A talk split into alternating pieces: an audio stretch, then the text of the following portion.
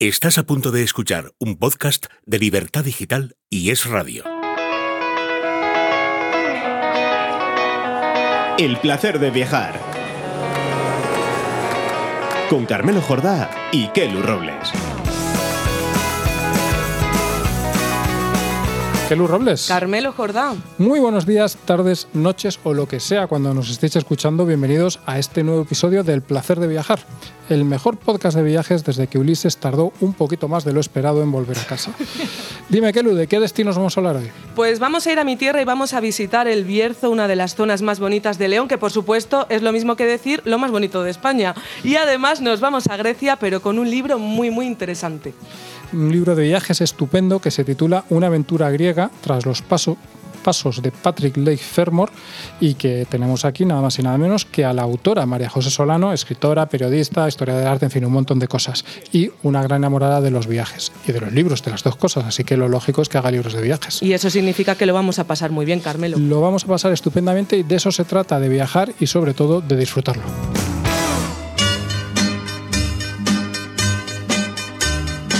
María José Solano es historiadora del arte, escritora y gestora cultural. También es cofundadora de la revista literaria Zenda, coeditora de la colección de novelas clásicas del sello Zenda Edasa, columnista en el diario ABC, Cojo Aire, colaboradora de esta casa en el radio en el programa de Luis Herrero y también le queda tiempo para inaugurar un podcast de Zenda siempre al oeste. Así que de podcast a podcast la hemos traído, la hemos invitado a María José al placer de viajar para que nos cuente cómo han sido los pasos que le han llevado a Grecia con una maleta, una libreta y varios libros. Un viaje que se ha traducido en la publicación de una aventura griega tras los pasos de Patrick Lake Fermor, editado por Debate. María José, bienvenida a tu podcast y antes que nada, enhorabuena por el libro que me ha gustado muchísimo.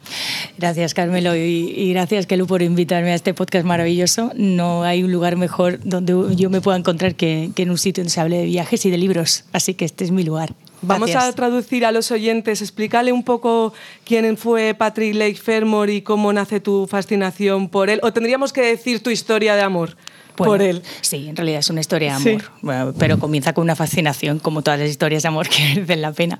Eh, Patrick Leifermore, Paddy para los amigos, era un, un escritor inglés que, que, decide, bueno, cuando, cuando decide eh, convertirse en escritor no era nada, era un chaval de 18 años que vivía fiestas y se aburría muchísimo en Londres. Entonces eh, ya no sabía qué hacer con su vida, así que decide construirse él mismo su propia aventura como material para poder escribir. Y entonces no tiene dinero, pide prestado lo que puede, eh, se, pertrecha con unas botas y una mochila y se va a recorrer Europa.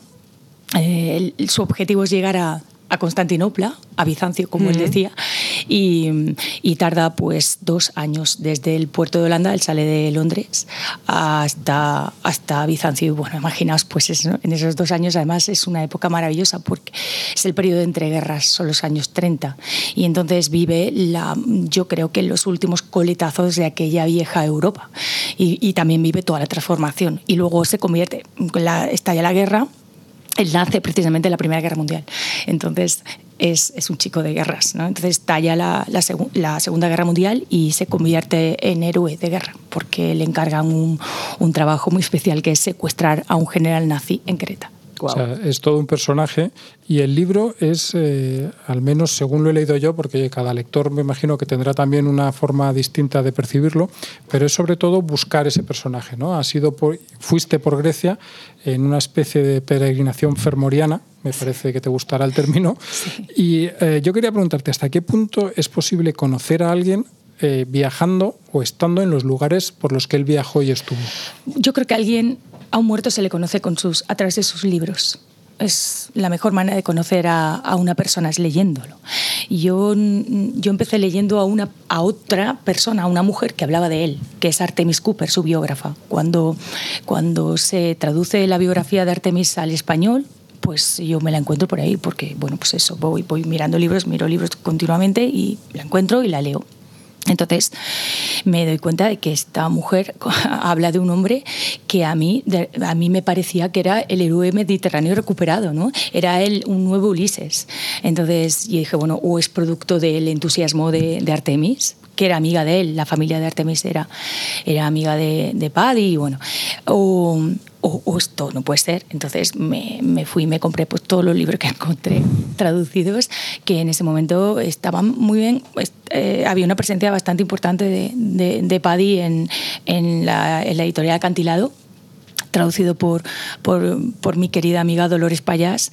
Y, y, bueno, y entonces al leerle a él ya me di cuenta de, de, que no había nada que Artemis se hubiese inventado. Él era así.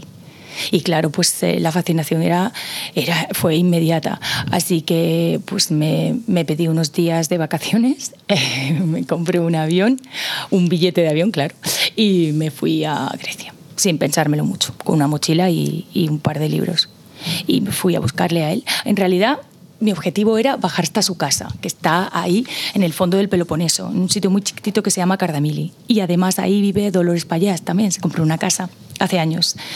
Y, y dije, bueno, pues voy a probar suerte, yo qué sé. Me cogí un coche de alquiler y y me recorrí todo el Peloponeso de, de Atenas a, a Cardamili, eh, pues, pues eso, pues parando en los sitios, conociendo gente, preguntando por él, como si estuviera vivo. Y, y, al final pues llegué a, llegué a su casa, que estaba en obras, lo cuento en el libro, y ahora pues es un hotel de lujo. Y, y hablé con Dolores y, y esa, ese encuentro, bueno, ya os contaré, nos hicimos muy amigas. ¿En qué cambia a la hora de hacer un viaje, tanto a nivel práctico como a nivel experiencial, hacerlo buscando estas pistas? Pues eh, yo, yo es que siempre viajo así, quiero decir, no, no, no siguiendo los pasos del. porque no, para que estoy loca, no.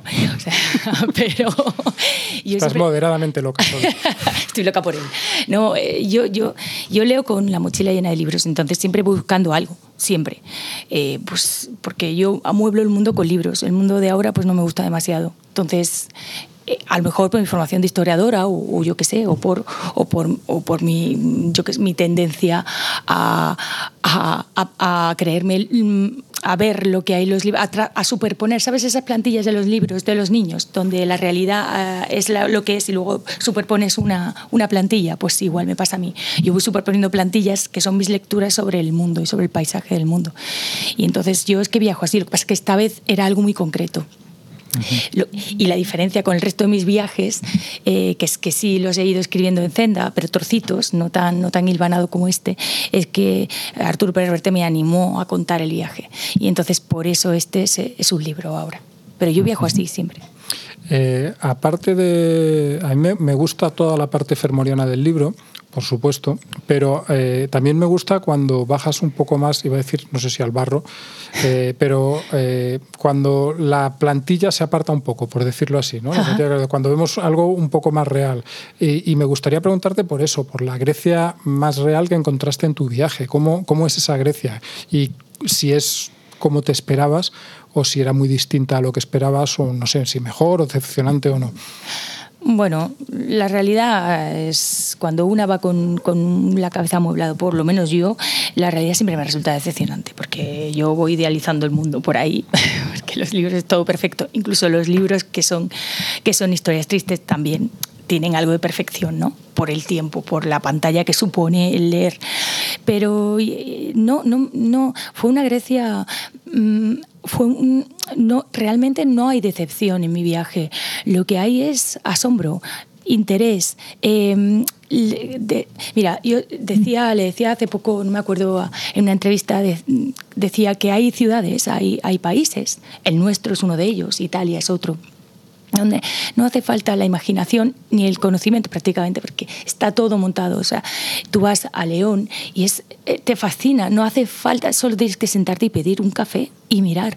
Eh, en Italia eh, pasa lo mismo, pero Grecia, en Grecia no.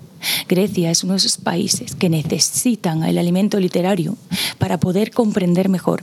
Mira, yo yo tenía un profesor de arte clásico en primero de carrera que decía, vamos a ver, chiquillos, si queréis ver arte griego, iros al British Museum, que está una hora. Pero si queréis entender el arte griego, tenéis que ir a Grecia.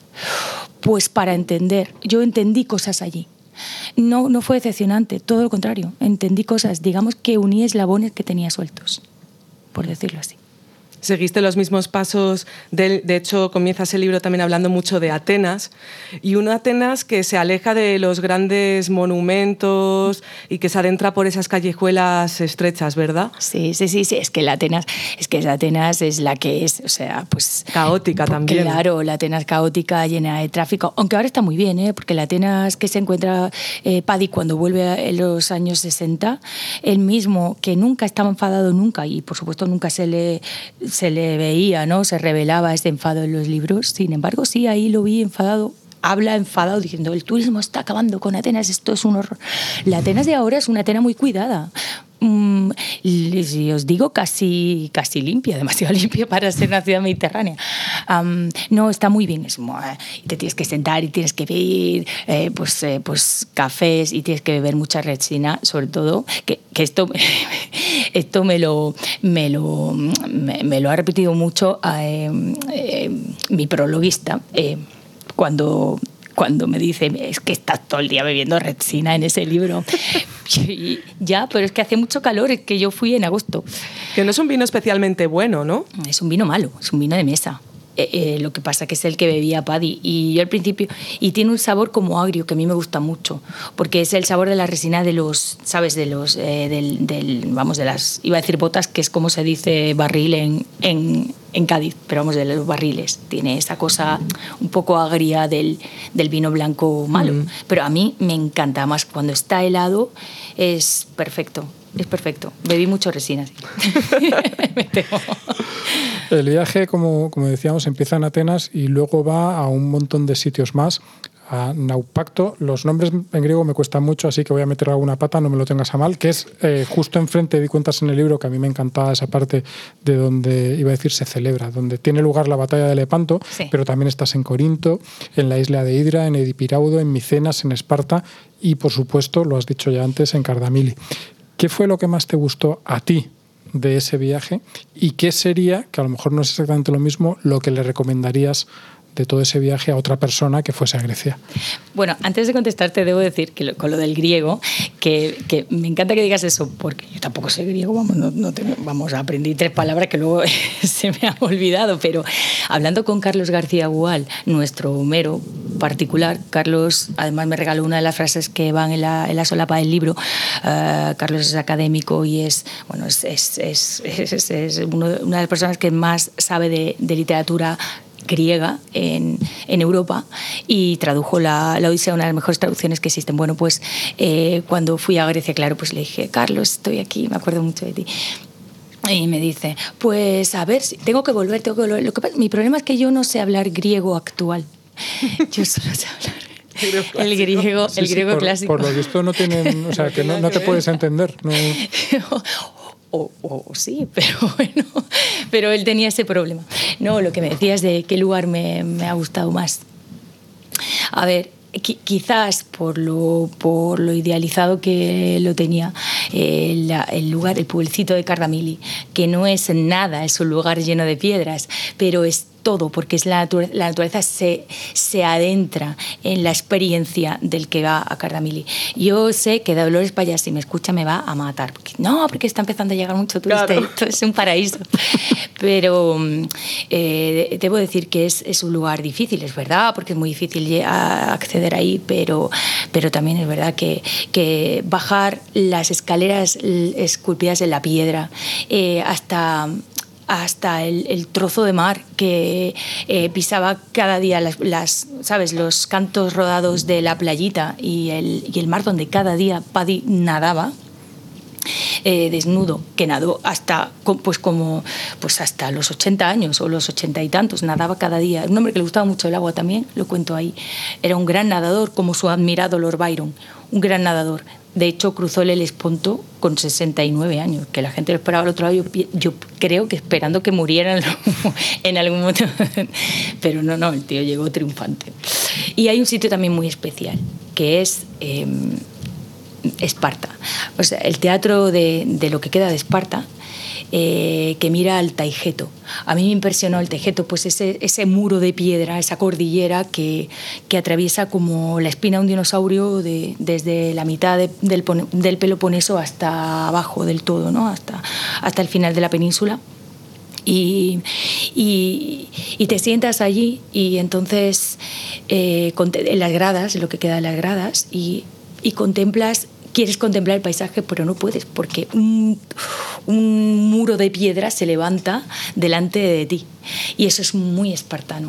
O sea, habían elegido el lugar donde no podías contemplar el paisaje comprendes a los 300, comprendes muchas cosas de Grecia y del Mediterráneo. Y una duda que, que me ha surgido leyendo el libro, que siempre vemos a lo mejor hacer los viajes en coche y más solos, como hiciste tú este, como una cosa complicada. Pero Grecia tú dirías que es un país en el que es fácil hacer ese viaje en coche tú solo, un poco eh, iba a decir a la aventura, sí. Sobre todo sabiendo cómo conducen los griegos, que son peligrosos. Pues eh, yo lo hice, no, no, no, tengo, no, no, no recuerdo voy a decir algo políticamente incorrecto porque estoy deseando hacerlo y es que eh, una mujer sola pues siempre tiene más ayuda.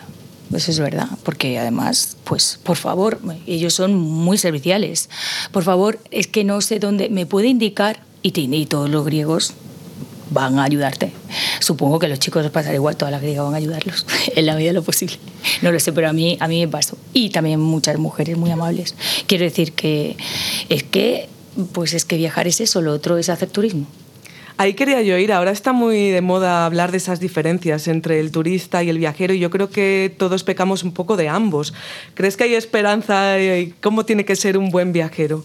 Pues un viajero tiene que ser alguien que sabe que es viajero. Nada más. Mira, el otro día volví a ver eh, una película que me encanta que se llama eh, Una ventana con vistas Ah. Eh, y, em, es, es, fermoriana esa película. Muy fermoriana. Yo recomiendo a, a los que escuchan este No, pero es una, una, ventana o una habitación. Una habitación, una habitación, una habitación con vistas, una cámara con, con veduta, o sea, una habitación con vistas. Y, y que está Bohan Carter, que tiene 15 años, yo creo, bueno, o 17, vamos, está jovencísima y, y preciosa.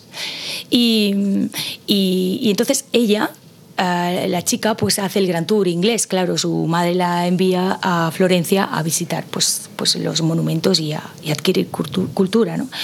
Y entonces en un momento determinado eh, vuelve a Inglaterra y el sacerdote de, su pueblo le dice, pero, eh, pero es que tú eres una viajera y dice ella, no, no, no, no, yo no soy una viajera, yo soy turista. Fíjate, en el siglo XIX. ¿no? Entonces yo creo que los conceptos evolucionan. Cada concepto tiene su, su momento y su significado peyorativo en, en, cada momento. Mm, yo creo que uno tiene que ser un, un viajero cuando empieza a creer que lo es. Eh, y el viajero es el que se curra el viaje, es decir, vas sabiendo mirar, no como mm. un borrego. Es al final una cuestión sobre todo de, de darle al viaje lo que el viaje se merece. Es decir, de hacer el, el esfuerzo que, que, requiere, y no me refiero a estudiarte las cosas antes, a, sino simplemente pues lo que dices, mirar, ¿no? O sea, estar lo suficientemente pendiente, estar lo suficientemente atento y estar lo suficientemente abierto a disfrutar de lo que estás viendo, sí. sin sí. prejuicios, sin poner antes, sin, sin, tener, digamos, una idea muy preclara de lo que va a pasar o de lo que tiene que ser. Pero ojo, que uno puede ser un viajero en el AVE Madrid-Valladolid, ¿eh? Bueno, yo defiendo que puedes y debes pues, ser viajero en tu propia ciudad. Exacto. Es decir, que no hace falta coger un coche e irse a Grecia, que es que uno tiene que ir mirando por la vida porque si no, no, termina de aprender las cosas. Estamos hablando de viajes de viajeros y una cosa que me ha llamado la atención descubrir en el libro y que yo no sabía de antes es que eh, fuiste azafata de vuelo. Como tú mismo dices en, en el libro, una viajera profesional te denominas así. Y, y, a mí eso me ha hecho mucha gracia porque además creo que hay, eh, con, hablando de esto, hay uno de los momentos que más me ha gustado del libro y que me vais a permitir, aunque queda en la radio así un poco, en el podcast queda un poco así, pero me vais a permitir leer un parrafito. Dices que trabajando como azafata de vuelo, me acostumbré a viajar con lo esencial, a forjar amistades eternas que tenían la duración de un vuelo transoceánico, a cambiarme de ropa en lugares inverosímiles, a moverme por los hoteles como por mi propia casa, a distinguir el miedo en los pasajeros aunque se empeñaran en disfrazarlo de fatiga, enfermedad, mal humor o sed de vodka, a comprender que las propinas dadas de forma apropiada forjan lealtades, a ser discreta en los lugares peligrosos, a observar el mundo con curiosidad comprensiva y a tratar de conversar y leer en el idioma del país de destino. Me parece un párrafo maravilloso, lo primero que tengo que decir, me ha gustado muchísimo. Y te quería preguntar, porque yo tenía una idea un poco, a lo mejor quizá equivocada de esto, pero ¿una azafata de vuelo de verdad viaja?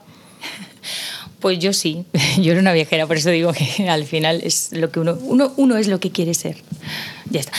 Mm, a ver, eso, debo decir que yo escribí ese, ese, viaje en trozos para Zenda y cuando la editorial contactó conmigo me dijo que eso podía ser un libro, entonces me asignaron a la persona más maravillosa del mundo, que es Paloma, mi editora. Entonces Paloma, mm, mm, para que le diera, para que escribiera y le diera forma y una columna vertebral a todas esas historias, a esos trozos. ¿no? Entonces Paloma me dijo, mira, a tu libro le falta tú le faltas tú. Yo no aparecía. Entonces, porque eso es lo que le da, ella decía, es lo que le da coherencia. Y yo siempre soy, mm, no me gusta contar mi vida, es que no, no, no, no, lo veo interesante pudiendo haber millones de, hay millones de vidas más interesantes que la mía. Pero es verdad que al, al, al, introducir esa voz personal, de alguna manera acercabas al lector. ¿no? Y, mm, y claro, la, la coincidencia de ser de haber sido, la coincidencia, bueno, la, el hecho de haber sido azafata durante los, unos años muy importantes en mi vida, pues al final yo creo que eso conforma una personalidad y que de alguna manera yo soy lo que soy porque estuve esos años viajando así. Y todo lo que cuento ahí es, es, es tal cual, es verdad, vamos, eso es así. Fueron seis años de de un curso intensivo, más intensivo de sociología y conocimiento del ser humano. De los, yo tenía pues de los 20, de los 20 a los 25. Estaba pagándome ya la segunda carrera. Mis padres me dijeron, vale, te pagamos una, pero la segunda carrera te la pagas tú.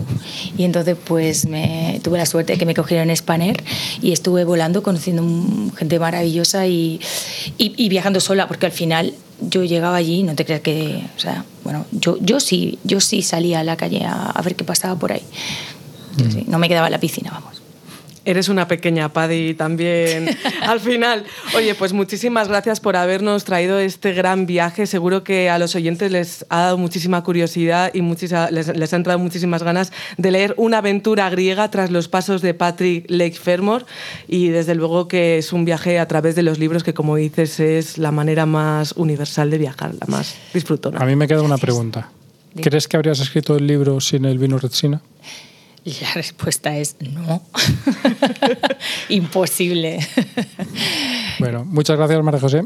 Sabes que este es tu podcast, así que estaremos encantados de que vuelvas, de que nos cuentes cosas y si encima alguna vez lo haces con otro libro así de bueno debajo del brazo, pues bueno, pues eso ya será fantástico. Pues os cojo la palabra, gracias por invitarme. Eh, dentro de un par de meses sale el recopilatorio Todos los viajes de Zenda. pues ya sabes dónde tienes una cita.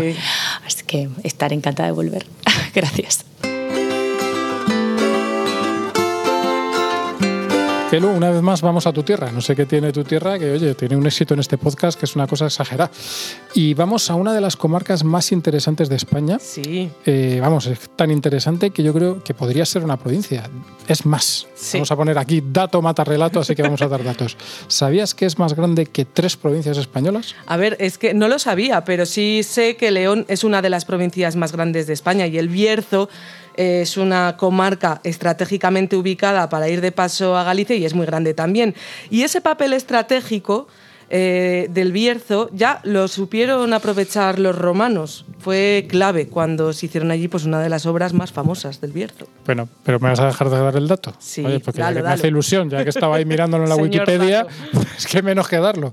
A ver, tiene 3.179 metros cuadrados el Bierzo, es decir, más que Álava, Vizcaya o Guipúzcoa. Es decir, oye, que está muy bien. Pero aparte de efectivamente el tamaño, que es una chorrada, que bueno, pues algo que había que poner de introducción a la, sección y hemos ido por ahí, eh, es como dices, un sitio muy atractivo con muchas cosas que ver y con ese papel estratégico romano que tiene mucho que ver en el pasado y en lo que vemos hoy en día. Empecemos entonces directamente. ¿Cuál es para ti el gran atractivo del Bierzo, lo que la gente no se puede perder? Pues las médulas, ya he dado la pista ahí con los romanos, un lugar, por cierto, donde los amantes de la fotografía la van a gozar por esos colores, esos contrastes en cualquier época del año. Es totalmente maravilloso. Por cierto, eh, es interesante decirlo porque a mí es algo que, me llama mucho la atención, que las médulas, tal y como las vemos hoy en día, tal y como nos gustan hoy en día y tal como nos parecen maravillosas hoy en día, son un desastre ecológico en realidad. Es decir, es una auténtica aberración mm, que los señores romanos, que eran muy industriosos, pero un poco brutos a veces, hicieron en su día, porque es una montaña totalmente destruida, en realidad, lo que son las médulas. La gente, me imagino que sabrá eh, un poco cuál era el método, pero de, digamos qué es lo que ha creado eso, pero estaría bien que se lo contásemos. ¿no? La ruina Montium es como se llama técnicamente esa técnica que usaban los romanos y está muy bien que digas eso porque yo creo que hay gente que se le olvida que claro, es la mano del hombre la que ha creado una belleza en la naturaleza como las médulas. Hasta el siglo III después de Cristo estuvieron ahí los romanos que se sirvieron de los Astures porque se confrontaron en su camino hacia Galicia y sirvieron de mano de obra para hacer todo esto y sacar oro. ¿Sigue quedando oro en las médulas? Pues no, al menos en una proporción que merezca la pena seguir explotando aquello. Es un bien protegido por la UNESCO incluso, o sea que ya no se puede tocar, pero sí recorrer. Y hay un montón de rutas para Yo he estado allí y obviamente me encantaron. Lo que has dicho de la fotografía, doy fe que es cierto, es realmente uno de esos sitios en los que eh, podrías pasarte, yo que sé, una semana haciendo fotos y no te cansarías y encima serían distintas, a poco que tengas un poco de ojo. Pero cuéntanos un poco, tú que lo conoces mejor que yo, cómo visitarlo, qué es lo que hay que hacer, por dónde, mm. porque al final es un sitio bastante grande, es decir, no es así como un rinconcito y hay que tener un poco unas guías de por dónde ir, a dónde ir y todo esto. Eso es, porque para recorrerlas al completo y ver todas sus perspectivas podemos hacerlo de diferentes maneras. Yo lo primero que hice fue ir hasta el pueblo de Carucedo, que es el que está más cerca de los miradores más famosos y donde vamos a poder sacar sobre todo esas fotos. El pueblo de Carucedo ya también es interesante, pequeñito, con una laguna que crearon precisamente los romanos y que cambió el ecosistema de la zona, el propio paisaje. la laguna del agua que iban tirando por las médulas y que se iba acumulando allí, ¿no? Eso es, porque eh, el método de la ruina Montium lo que hacía esa explosión en la montaña era arrastrar con la fuerza del agua todo ese sedimento y toda esa tierra iba quedando hacia abajo y entonces ese agua eh, lleva allí desde, desde entonces. Con muchísimas leyendas además esa laguna también. La, fuerza del agua que la gente em, igual si no ha visto fotografías tal no tiene idea de cómo era la fuerza del agua, pero aparte de destrozar la mitad de la montaña, es decir, lo que vemos son los mm. restos de la montaña, hay todavía túneles absolutamente gigantescos, como, túnel, como un túnel de metro de grande, que se creaban, pues eso, subiendo el agua hasta ahí arriba por el método este de los vasos comunicantes, que bueno, una auténtica maravilla de la ingeniería en, esa, en, ese momento, y luego tirándola abajo con toda la fuerza que era posible para ir mm. destrozando la montaña, arrastrando la arena que formaba la montaña y con ella el oro que luego pues más adelante se filtraba, se buscaba y se encontraba. Y todavía hoy podemos entrar en esos túneles, de hecho hay también un centro de interpretación en uno de ellos donde te invitan a simular la vida de un romano ahí trabajando en la mina. Que no debía ser muy agradable. ¿eh? No, no, y ese color arcilloso ¿eh? que se les quedaría imagino por todas partes y que da ese color, ese contraste con el bosque atlántico que nos vamos, vamos a encontrar en todo ese entorno. Hablaba del mirador más cercano a Carucedo, pero hay varios, se puede hacer una ruta de hecho perimetral en lo alto para ver diferentes perspectivas. Y luego lo interesante es que podemos irnos más abajo porque hay un pueblo que se llama Las Médulas, que no es el que está más cerca de la cima, pero sí en la parte baja. Y podemos hacer allí otras rutas, la Cuevona, la Encantada, facilitas, planas. Mm. Luego en toda la zona pues hay picos también que si queremos recorrer y hacer algo más de montaña y no tanto de senderismo también podemos hacer. Pero yo, por ejemplo, fui con mis padres y recorrí las de abajo, las de que parten de las médulas, donde hay otro centro de interpretación te dan toda la información para que también sepas interpretar toda esa fauna, porque el bosque, ese contraste de colores, yo creo que juega un papel importante. Y luego decir que las vistas, digamos, desde lejos de, todas las médulas, de los montículos estos de arena con ese color rojo tan intenso, son espectaculares. Pero cuando estás dentro, que dentro ya es también un bosque de castaños tremendo, es decir, no es, no es esa desolación que te podrías imaginar, es también un paseo maravilloso. Es decir, yo andar por allí en medio con, con, todo eso rodeándote, lo recuerdo como un momento totalmente mágico. Sí, y además con un bosque también muy interesante. Muy cerquita de por allí hay una ruta muy chula que se llama Los Zufreiros del Frade, de unos alcornoques centenarios que también merecen unas fotos alucinantes. Y hay también muchos castaños. Que esto es que a mí me llama mucho la atención porque no sé si sabes lo que es el magosto, que es una tradición que se lleva mucho en Galicia, se sigue mucho también en León, sobre todo en la zona del Bierzo que consiste en ir en familia a recoger castañas en otoño y luego, lógicamente, a pasarlas ahí por las brasas y comerlas todos en reunión, se aprovecha, se hace música y demás. Y esto nos viene porque de los romanos para alimentarse comían muchas castañas porque pues, el trigo, las patatas no llegaron hasta después. Entonces las castañas eran un alimento fundamental en, aquello, en aquella época. O sea, tú has hecho el agosto con tu familia. sí, muy de pequeñita, hace mucho que no lo hago, pero siempre me gusta mucho recordarlo y espero repetir. Aquí en Madrid es que las castañas que tenemos a mano son o bien las del puesto de castañas o bien las del retiro, que son castaños de India que no se pueden comer. No, no es tan esto. bromas aparte, los castaños son muy bonitos y son muy bonitos sobre todo en otoño. A ver, yo creo que las Mm, médulas es un claro. sitio que hay que visitar o, sea, o que se puede visitar en cualquier época del año, porque en invierno también hay ocasiones en las que nieva y es alucinante. Yo no he estado allí nevado, pero las fotos son maravillosas. En primavera ese Sí. momento de vuelta a la vida de todo también es estupendo y en verano pues un sitio fantástico, fresquito, maravilloso, Mm. con ese bosque en todo su esplendor.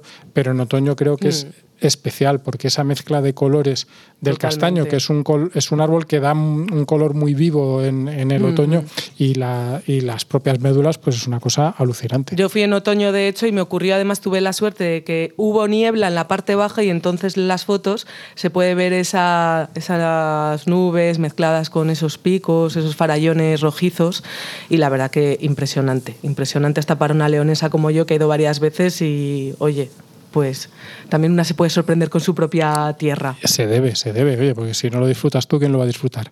Hemos, bueno, yo creo que ya hemos hablado de las médulas, ya queda claro que es un sitio maravilloso. Solo por las médulas vale la pena ir al Bierzo, Sí, eso la gente que lo supuesto. tenga claro, pero, oye, además en el Bierzo hay muchas otras cosas que vale la pena visitar. Sí, hay que acercarse, por supuesto, a Ponferrada, que es una señora localidad, la verdad que no es tan pequeñita, tiene hasta universidad.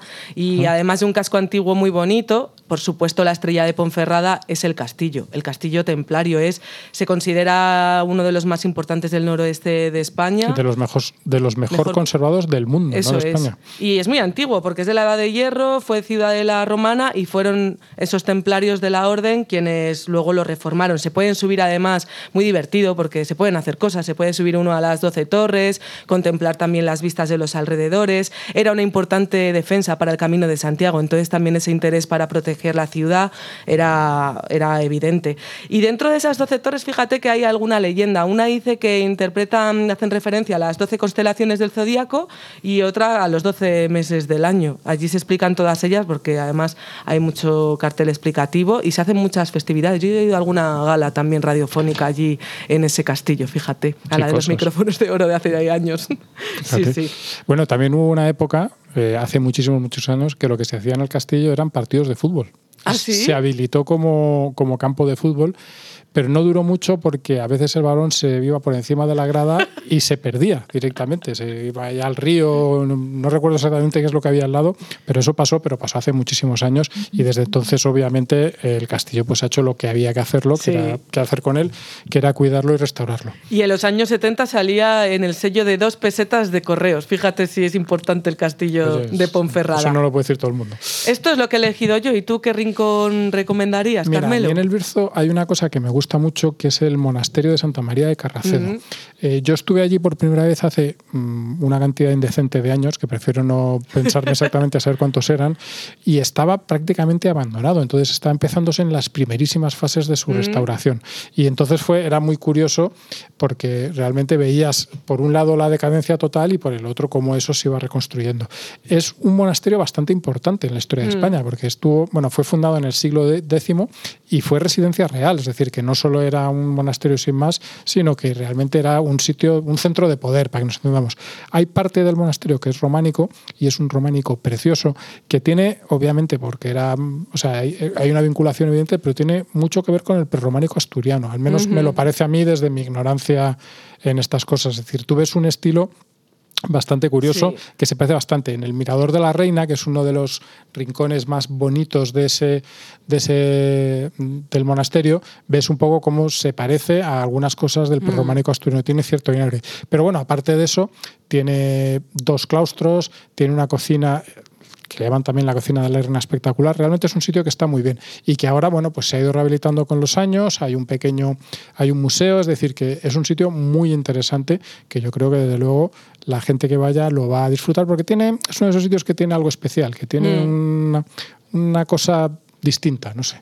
No me sé explicar muy hay bien. Hay veces que el contexto, otras cosas que no son tangibles son las que hacen también especial un viaje. De yo, en ese sentido, por ejemplo, elegiría también el Valle del Silencio por todas esas cosas. Un silencio que se hace evidente allí, únicamente interrumpido por el rumor del río eh, Oza. Y por nosotros íbamos que nos por cuesta los seres callarnos. humanos que somos muy, muy ruidosos, es verdad. Y hablabas del prerrománico y, por ejemplo, en el Valle del Silencio hay uno de los pueblos más bonitos de España, que es Peñalba de Santiago, donde hay también una iglesia pequeñita prerrománica y mozárabe, que es encantadora. Yo fui de pequeñita, he ido luego alguna que otra vez con unas vistas de ese valle, que tenemos que visualizar completamente empedrado, con las casas también de piedra grisácea oscura, porque también esto dentro de la montaña de León hay Había, diferencias. Y hay mucha pizarra en y esa mucha zona. pizarra, eso es, todos esos tejados de pizarra. Y el entorno, volvemos a decir, eh, abedules, castaños, cerezos, alledos, rutas circulares, efectivamente es para poner en práctica la vida anacoreta en el Valle del Silencio. Si es que Sí, sí, nos claro. viene al pelo, vamos. Nos va a hacer a nosotros falta antes o después ir al Valle del Sí, Silencio y callarnos luego. un rato.